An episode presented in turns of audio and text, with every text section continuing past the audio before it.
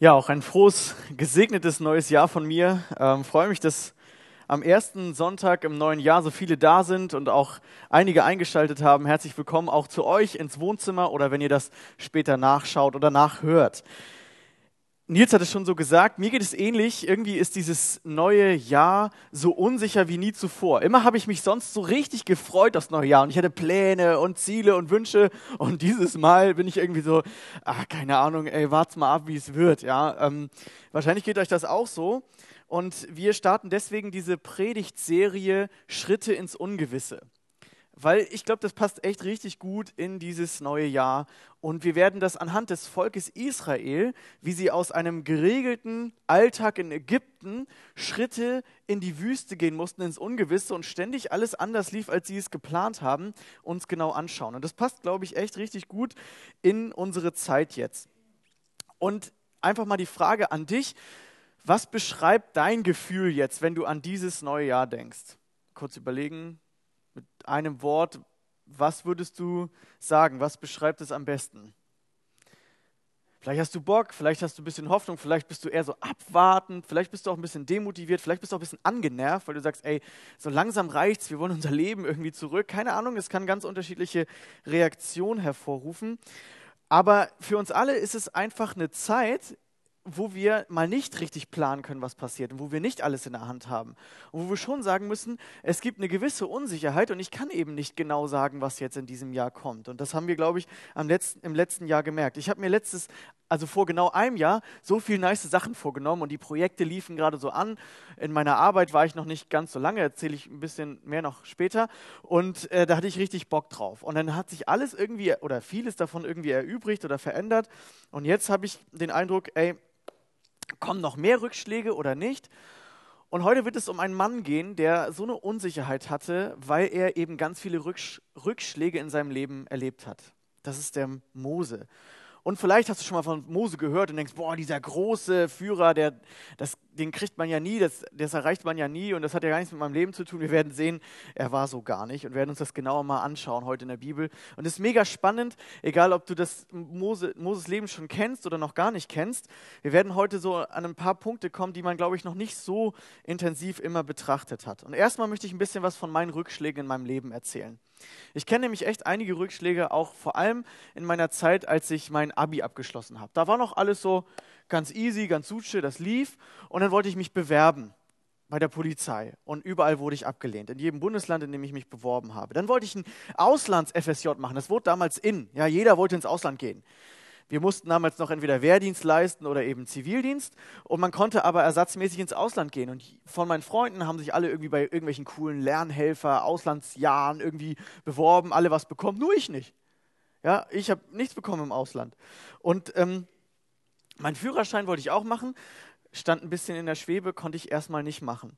Dann ähm, ging es immer so weiter. Ich hatte angefangen zu studieren ähm, und mein Studium in, in Chemie lief nicht ganz so gut, da habe ich nochmal das Fach gewechselt.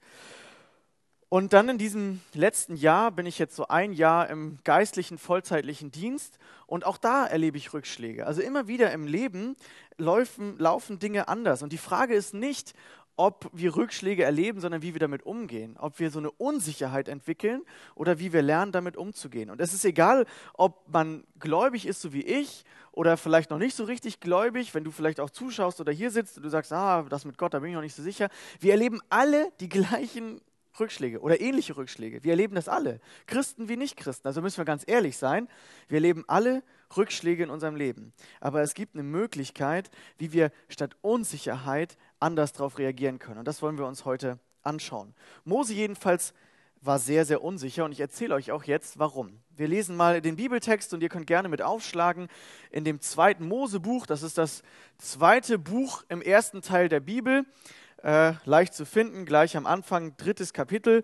Und wir gucken uns heute so eine Übersicht vom dritten Kapitel bis Anfang siebtes Kapitel an. Das heißt, es lohnt sich heute so ein bisschen mitzuschauen, weil ich nicht alle Verse zitieren oder vorlesen kann. Mose hütete die Herde seines Schwiegervaters Jitro, des Priesters von Midian. Ihr müsst dazu wissen, Mose, der lebte eigentlich gar nicht in Midian. Midian war nämlich ein Wüstengebiet auf der ähm, Halbinsel Sinai. Er war eigentlich im Königspalast beim Pharao aufgewachsen. Aber ich erzähle euch gleich, wieso er da gelandet ist. Da erschien ihm der Engel des Herrn, ach nee, Quatsch, ah, noch, noch mal den Vers. Eines Tages trieb er die Tiere durch die Wüste und kam zum Horeb, dem Berg Gottes. Da erschien ihm der Engel des Herrn in einer Feuerflamme, die aus einem Dornbusch schlug.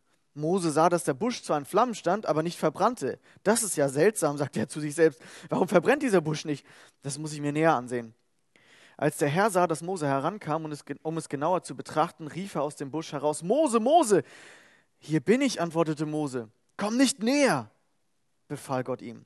Zieh deine Sandalen aus, denn du stehst auf heiligem Boden. Der Herr sagte zu ihm, äh, ich bin der Gott deiner Vorfahren, der Gott Abrahams, der Gott Isaak und der Gott Jakobs. Als Mose das, als Mose das hörte, verhüllte er sein Gesicht, denn er hatte Angst, Gott anzuschauen. Der Herr sagte zu ihm, ich habe gesehen, wie mein Volk in Ägypten unterdrückt wird, und ich habe ihr Schreien gehört, ich weiß, wie sehr es leidet.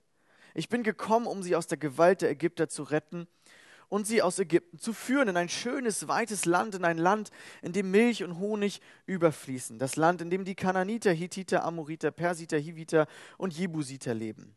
Ich habe das Schreien der Israeliten gehört und ich habe gesehen, wie es von den Ägyptern unterdrückt unterdrückt, wie sie von den Ägyptern unterdrückt werden.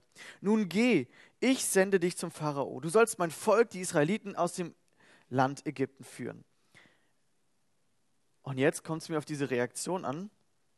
Wer bin ich, dass ich zum Pharao gehen und die Israeliten aus Ägypten führen sollte? fragte Mose Gott. Ihr müsst dazu wissen, Mose war als junger Mann beim Pharao aufgewachsen und hatte sich dort schon einmal eingesetzt für das Volk, für sein eigentliches Volk, für das Volk der Hebräer. Hebräer heißt eigentlich Sklavenvolk. Die Israeliten waren versklavt im Land Ägypten. Sie hatten sich dort so sehr ausgebreitet, schön im Nildelta. Und ähm, der neue Pharao, der kannte äh, Josef und die Familie von Jakob und so nicht mehr. Und er hat gesagt, ey, das, das reicht uns mit diesem Volk Israel. Wir wollen das mal ein bisschen klein halten, ein bisschen zu Fronarbeiten zwingen. Und so ging es dem Volk Israel immer schlechter. Und Mose kam durch einen interessanten Umstand, könnt ihr in den ersten Kapiteln lesen, äh, zum Pharaohaus und wurde von der Prinzessin aufgezogen. Und als er einmal einen Ägypter, einen Israeliten schlecht behandeln sah, da rastete er aus, griff ein und guckte sich um und dachte, ah, sieht ja keiner, und er schlug den Ägypter. Das kam aber doch heraus und so musste er fliehen. Mose, der sich einmal schon für Gottes Volk eingesetzt hatte, verlor alles. Seine Ziehfamilie, seine richtige Familie. Er floh in die Wüste und musste dann in Midian, in einem fremden Land, fremden Volk, wo er niemanden kannte, auf einmal nur noch Hirte sein und weidete Schafe. 40 Jahre lang für einen Rückschlag. Kein Wunder, dass Mose jetzt sagt, Gott, wer bin ich? Ich habe es doch schon einmal versucht, ich kriege das gar nicht hin. Ich kann das doch gar nicht. Was willst du von mir? Ja, und man muss sich das mal überlegen. Der, der eigentlich quasi ein Prinzensohn war, der, der in Ägypten aufgewachsen ist, jetzt in der Wüste. Aber was Mose da noch nicht wusste, ist, dass er genau durch die Wüste ging und genau durch das Land, wo er einmal die, die, die ganzen Israeliten hinführen sollte. Also die Rückschläge waren die Vorbereitungsphasen eigentlich für Gott. In Gottes Augen waren es keine Rückschläge, sondern es waren Vorbereitungszeiten für Mose. Aber trotzdem wollen wir uns mal anschauen, wie ist Mose mit, dieser, mit, diesem, Rück, mit diesem Rückschlag umgegangen. Und da kommen noch ein paar mehr Rückschläge, als Gott ihn dann beruft am brennenden Dornbusch. Da ähm, hat er noch ein paar Fragen und die gehen wir jetzt mal so in der Übersicht durch. Und zwar stellt er als erstes die Frage, wer bin ich? Und dann Wenig später sagt er in Vers 13, äh, und was ist, wenn das Volk Israel, also die Israeliten fragen, wer hat mich überhaupt gesandt? Ja, was soll ich denn sagen? Jeder kann ja sagen, Gott hat zu mir geredet. Und dann sagt Gott, du sollst sagen, äh, dann, dann fragt er also Gott, wer bist du überhaupt, Gott? Und ähm, er ist trotzdem total unsicher und sagt, und Gott, was ist, wenn das nicht funktioniert? Was ist, wenn, das, wenn niemand auf mich hört? Und wenig später in Kapitel 4, Vers 10 sagt er auch noch, ich bin nicht ge genug, ich kann das nicht. Ich kann gar nicht reden. Gott, ich, ich, bin, ich bin der Falsche, warum wählst du denn mich aus? Ich kann gar nicht, ich kann das gar nicht. Und diese Unsicherheit merkt man so richtig in seinem Selbstwertgefühl, oder? Man merkt das hier so richtig in diesen Bibelstellen, wie unsicher Mose ist. Und am Ende sagt er sogar, ey, such dir jemand anders. Also jetzt mal frei übertragen. Und das Coole ist, wie Gott darauf reagiert. Er reagiert nicht wie so ein Motivationscoach, hat oft, Mose, ich glaube an dich. Du kannst das eigentlich. Das Jahr wird gut. Und äh, das, das wird schon alles. Ich weiß, dass du das kannst. Ja, klar, also solche Motivationscoach können auch mal helfen. Aber ich glaube, in der Tiefe kann das helfen, was Gott hier sagt. Gott antwortet nicht, Mose, ich weiß, wer du bist, sondern er sagt, überleg doch mal, wer bin ich? Ich bin immer da, heißt es in 2. Mose 3, Vers 12. Ich bin immer da. Darauf kommt es an. Und in Vers 14 wird dann, sagt Gott seinen Namen, den er bisher nie verraten hatte in dem Alten Testament. Er war immer nur der Gott des, des Abrahams, des Isaak, des Jakobs, also der Vorfahren. Und dann sagt er, ich bin Yahweh. Normalerweise in der Antike waren die Götter irgendwie Gott der Sturmes, Gott der Fruchtbarkeit, immer das, was du dir gewünscht hast wie so ein Automaten, das war dann auch der Gott. Ja, ich brauche jetzt Gott des Zornes oder Gott der Rache. Und Gott sagt aber, nein, ich bin Yahweh. Und das heißt einfach, ich bin, der immer sein wird. Aber nicht nur irgendwo existent oder so. Ich, man kann es auch übersetzen mit ich bin immer da. Im Prinzip, ich werde immer da sein, wo du bist. Ich bin immer da.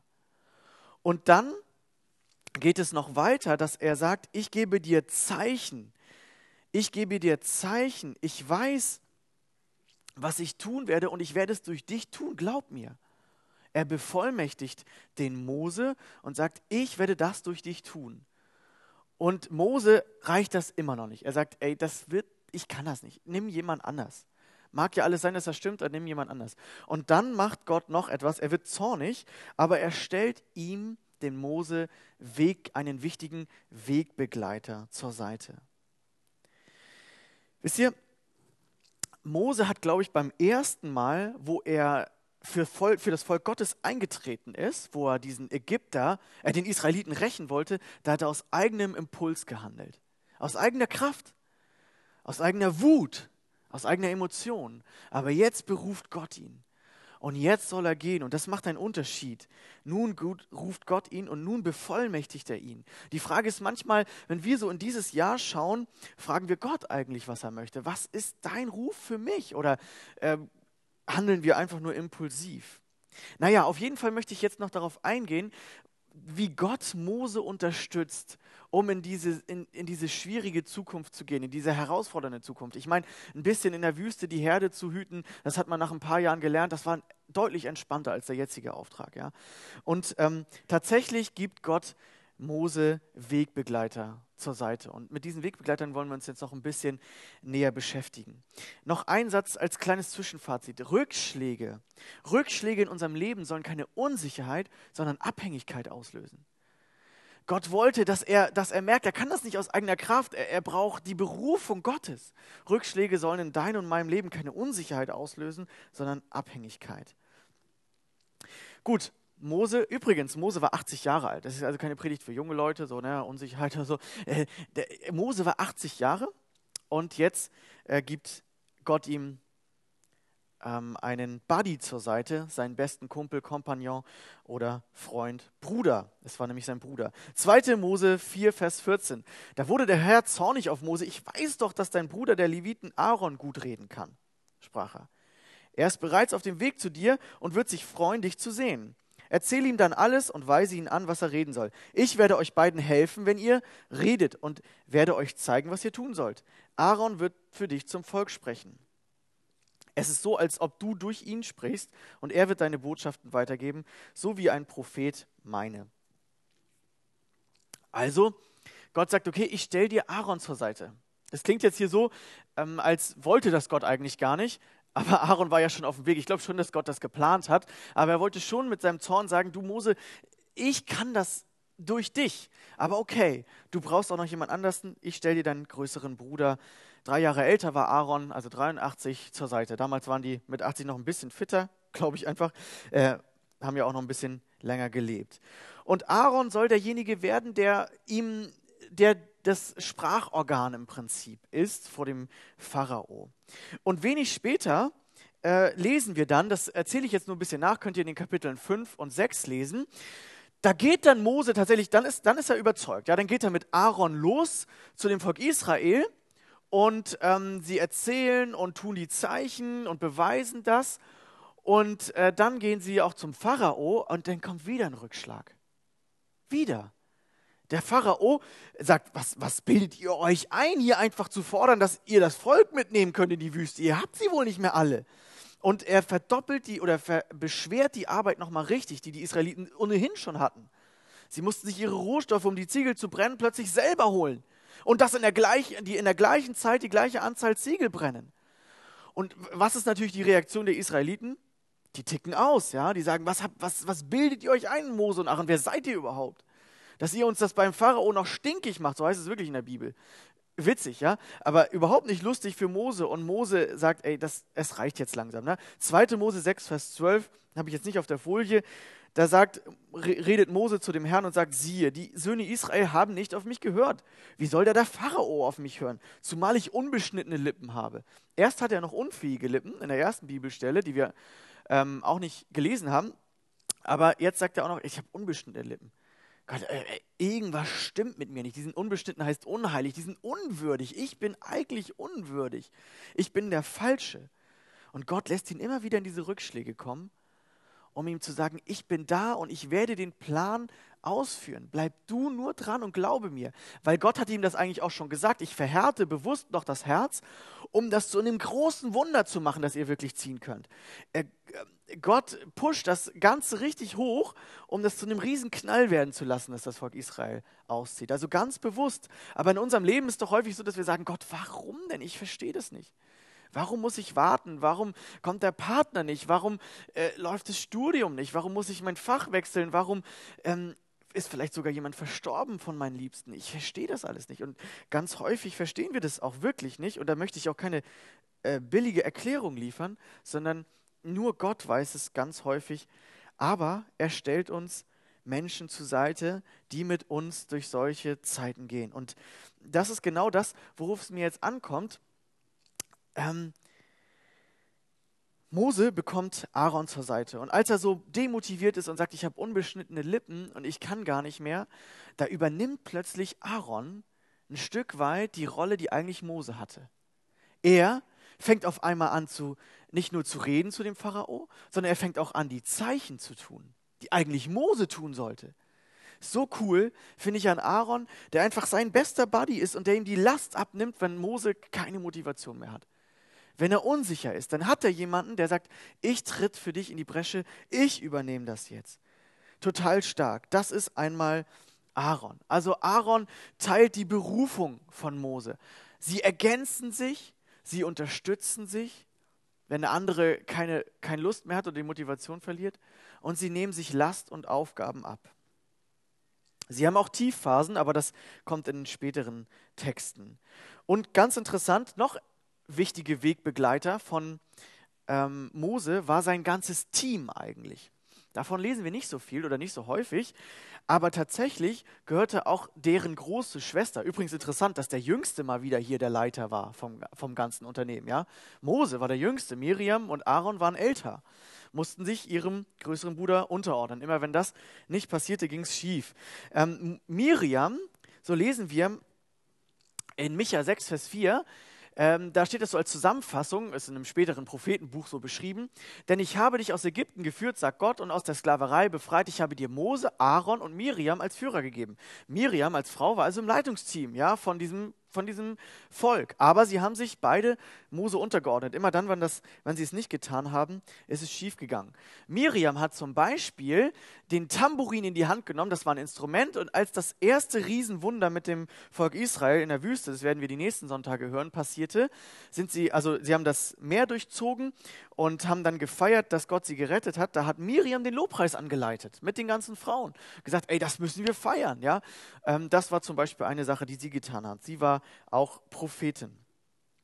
Aber immer dann, wenn sie sich nicht untergeordnet haben, wenn sie die Leitung von Mose missachtet haben, dann ging das Team kaputt. Interessante Hinweise für das Team. Arbeitest du im Team oder arbeitest du eher so alleine? Alleine ist ja einfacher. Ne? Ich muss nur meine Aufgabe vorbereiten und durchführen. Das war's.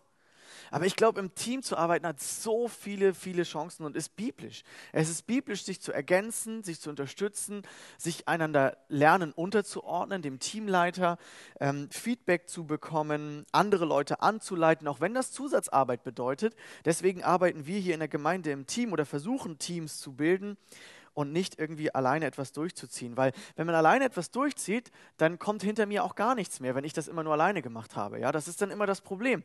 Mose hatte zum Beispiel Josua irgendwann als, als Menti, also als Schüler, den er angeleitet hat, der später dann das Volk letztendlich ins, in den letzten Schritt in das verheißene Land geführt hat. Also Gott begabt die Berufenen nicht perfekt, sondern er beruft perfekt passende Begabte zusammen. Nochmal. Gott, be be Gott begabt die Berufenen nicht perfekt, sondern er beruft perfekt passende Begabte zusammen. Wir sind nicht perfekt begabt, wir können nicht alles und wir brauchen diese Ergänzung durch ein Team. Finde ich richtig stark. Auch später sagt der Schwiegervater von Mose, dass Mose eigentlich viel zu viel selber macht. Das lesen wir in 2. Mose 18. Ganz interessante Bibelstelle, unbedingt mal nachlesen. Und baut so eine Leitungsstruktur bei dem ganzen Volk auf. Richtig, richtig spannend. Apropos Jitro. Das war nämlich Moses Mentor, bin ich fest von überzeugt. Steht so nicht direkt in der Bibel, aber er hat sich dazu irgendwie entwickelt. Wir merken ja so in der Pandemie, da geht es häufig um die wichtigen Beziehungen in unserem Leben. Da wird aber häufig fast immer nur Familie genannt. Ja, das Wichtigste merken wir doch jetzt in der, in der Corona-Zeit ist die Familie und die Freunde.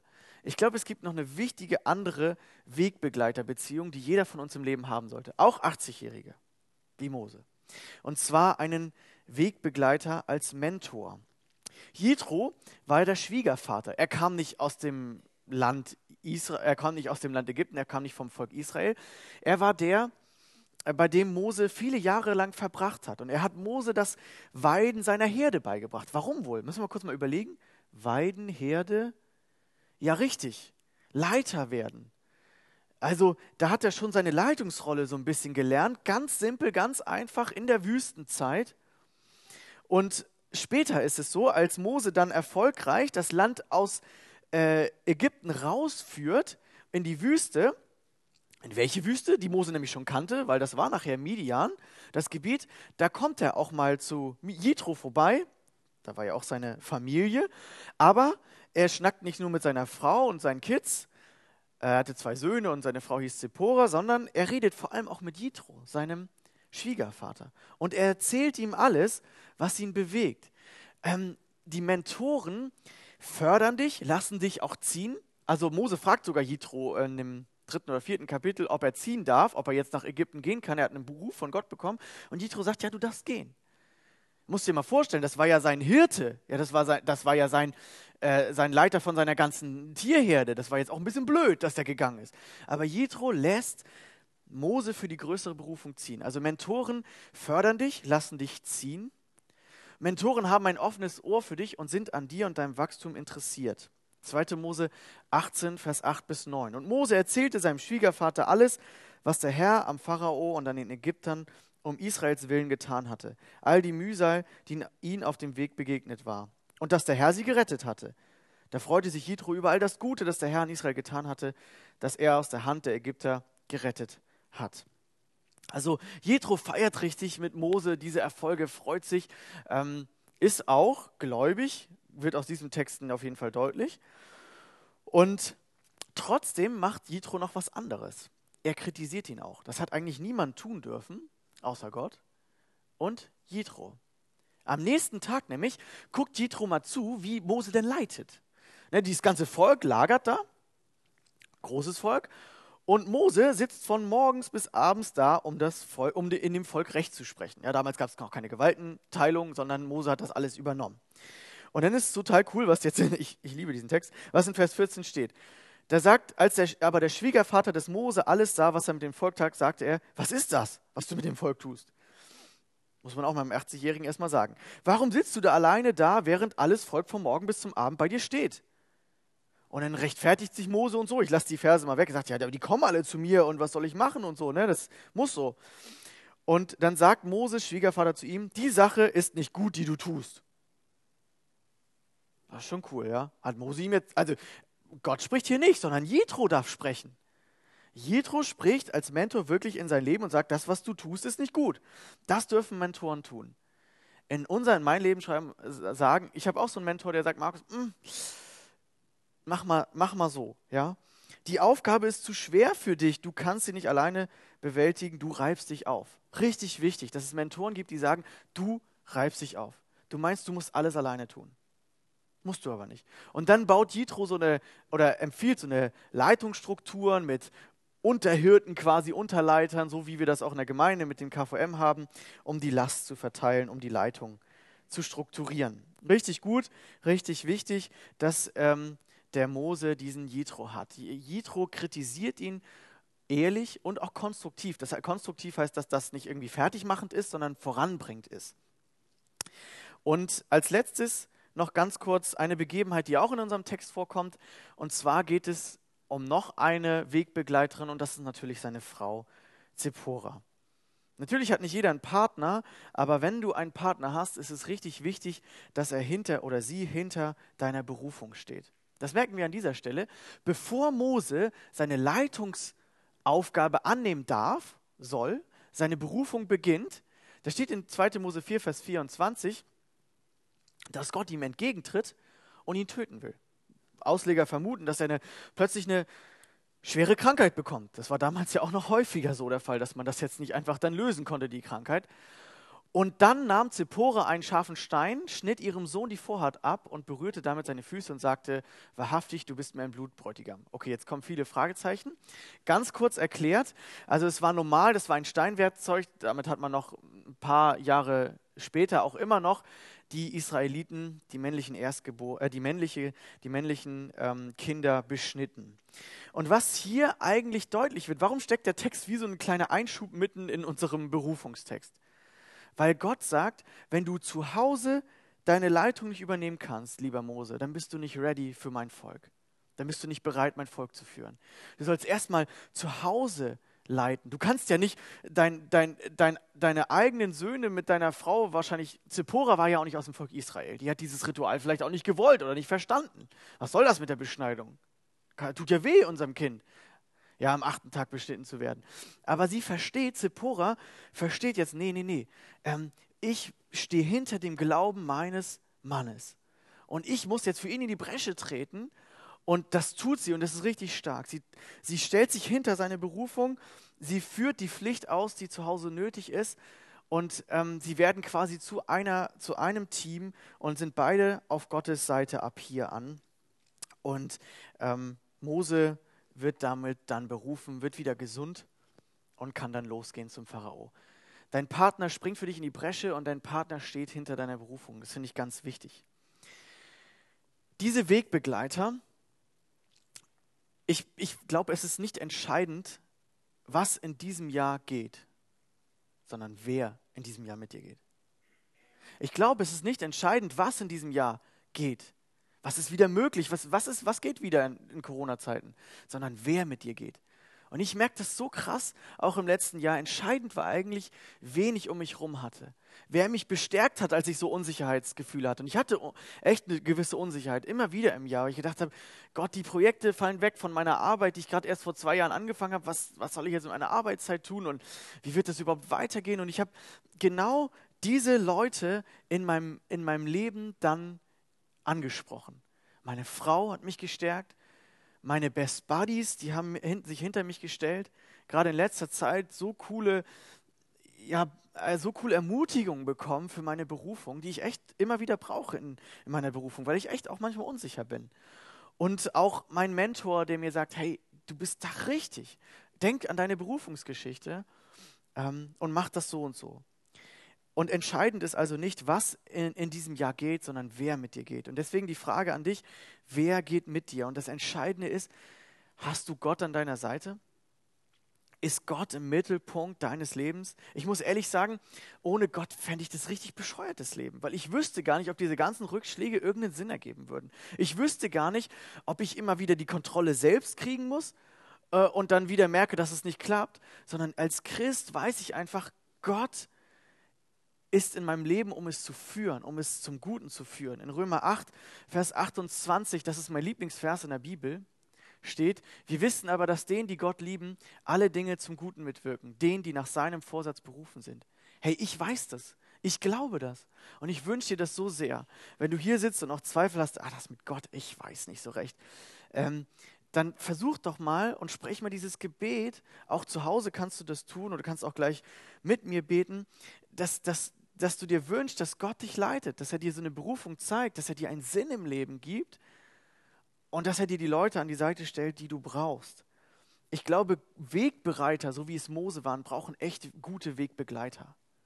Aber jeder braucht eigentlich Wegbegleiter. Hast du solche Wegbegleiter? Bist du selber so ein Wegbegleiter? Investierst du in diese Beziehungen gerade in diesem Jahr? Oder machst du dir die ganze Zeit Gedanken, ach, wie wird es werden? Oder hast du diese Buddies, diese Mentoren, diese, diesen Partner, der hinter dir steht? Ähm, hast du Gott, der ähm, einfach mit dir geht und der dir sagt, ich mache alles zum Guten, auch wenn du es jetzt noch nicht verstehst? Ich habe am Anfang von meinen Rückschlägen erzählt. Ich möchte euch erzählen, was Gott aus diesen Rückschlägen um meine Abi-Zeit herum getan hat.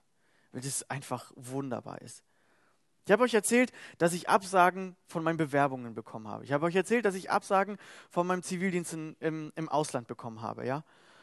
Und was mir dann noch einfiel, du musst ja irgendwas machen, ist ja Wehrpflicht bzw. Zivildienst.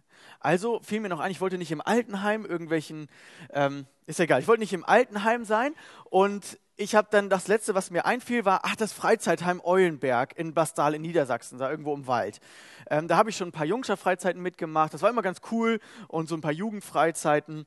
Und habe ich da angerufen, da war so ein gewisser Oliver Last und wir kannten uns noch nicht so gut und er hat gesagt, ja, du kannst hier gerne Zivildienst machen, aber erst im Januar.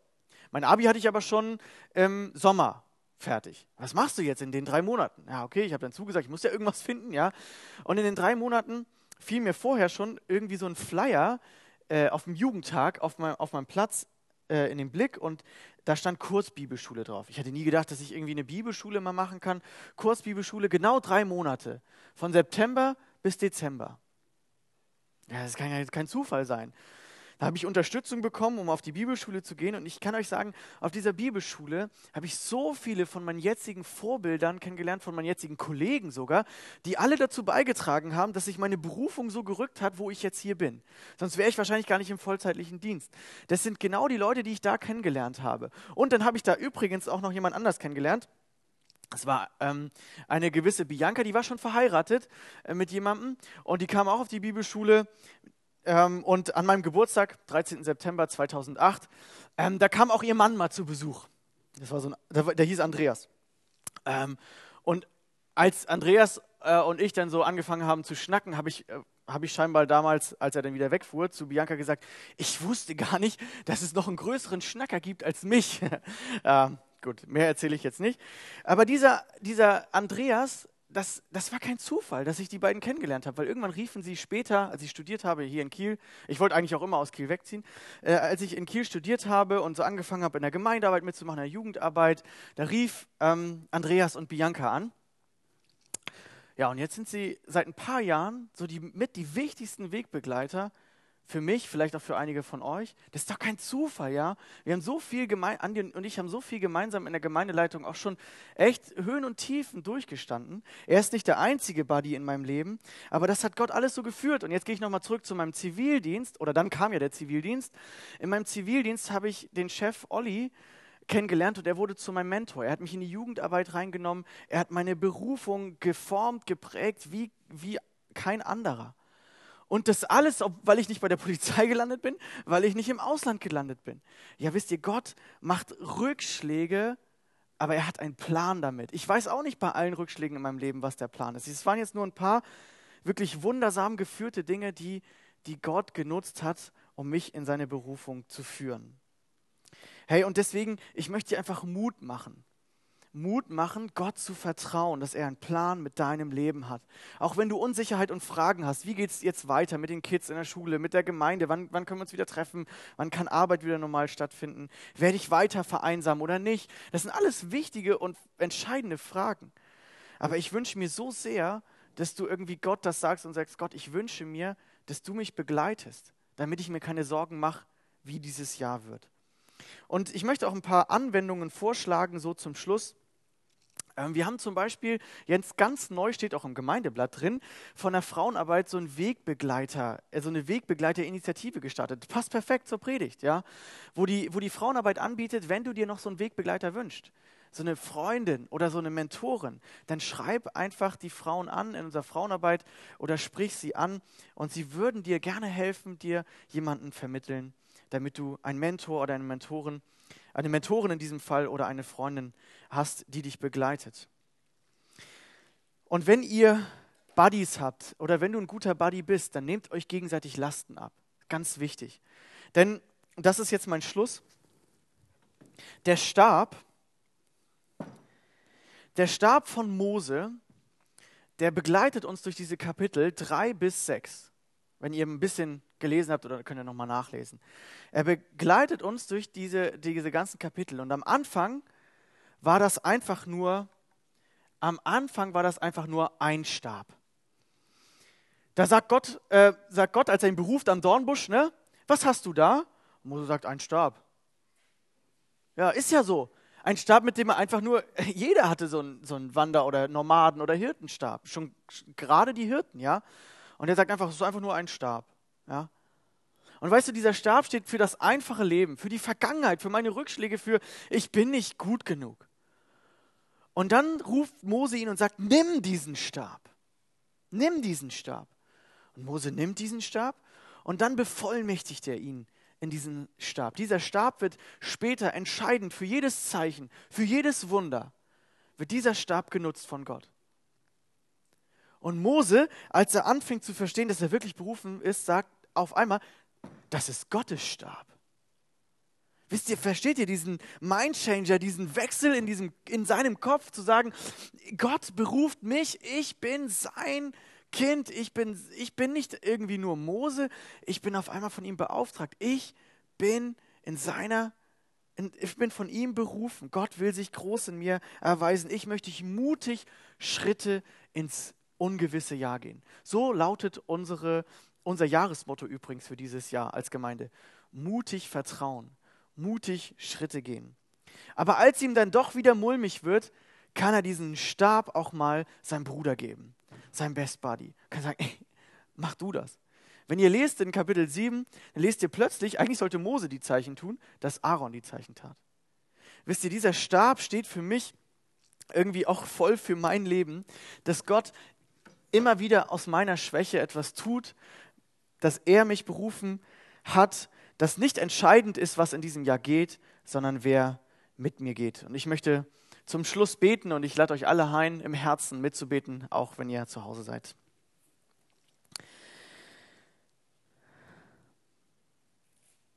Ja Gott, ich freue mich so, dass dein Wort so realistisch ist und dass nicht alles aufgeblasen, heroisch geschrieben ist, als wäre alles immer tutti frutti gewesen bei den Helden des Glaubens, sondern du, du schreibst so ehrlich oder ja, Mose schreibt doch so ehrlich über sich, wie er eigentlich ein Versager war, wie er gar nichts konnte, wie seine Rückschläge ihn unsicher gemacht haben. Und du siehst auch, wer in diesem Raum oder zu Hause unsicher ist, Angst hat vielleicht sogar, Rückschläge kennt aus seinem Leben und irgendwie vielleicht auch ein bisschen verbittert, verhärtet ist und sagt, ach, Gott gibt es ja eh nicht oder so möchte ich bitten, dass du die Herzen erweichst, dass du jetzt redest in unsere Herzen und sagst und uns zusprichst, Herr, dass du bei uns bist, dass du Jahwe bist, dass du der bist, der immer sein wird, der immer da ist, der ich bin. Jesus, danke, dass du uns gezeigt hast, wie Gott ist, dass du ähm, uns begleitet hast, dass du uns jetzt auch ehrlich und ernsthaft in unserem Leben begleiten möchtest und herausfordern möchtest. Ich danke dir, dass du alles zum Guten wenden möchtest und ich möchte dich bitten, dass wir ja, dir vertrauen dass es wirklich das Beste ist, was du mit uns vorhast. Ja, und ich möchte beten, dass du jedem Mut gibst, zu vertrauen, auf dich seine Hoffnung oder ihre Hoffnung zu setzen. Möchte ich bitten für jeden, der diese Wegbegleiter noch nicht hat, der sich auch wünscht, Wegbegleiter zu haben, egal wie jung oder alt, Mentoren, ein Partner, ein Freund.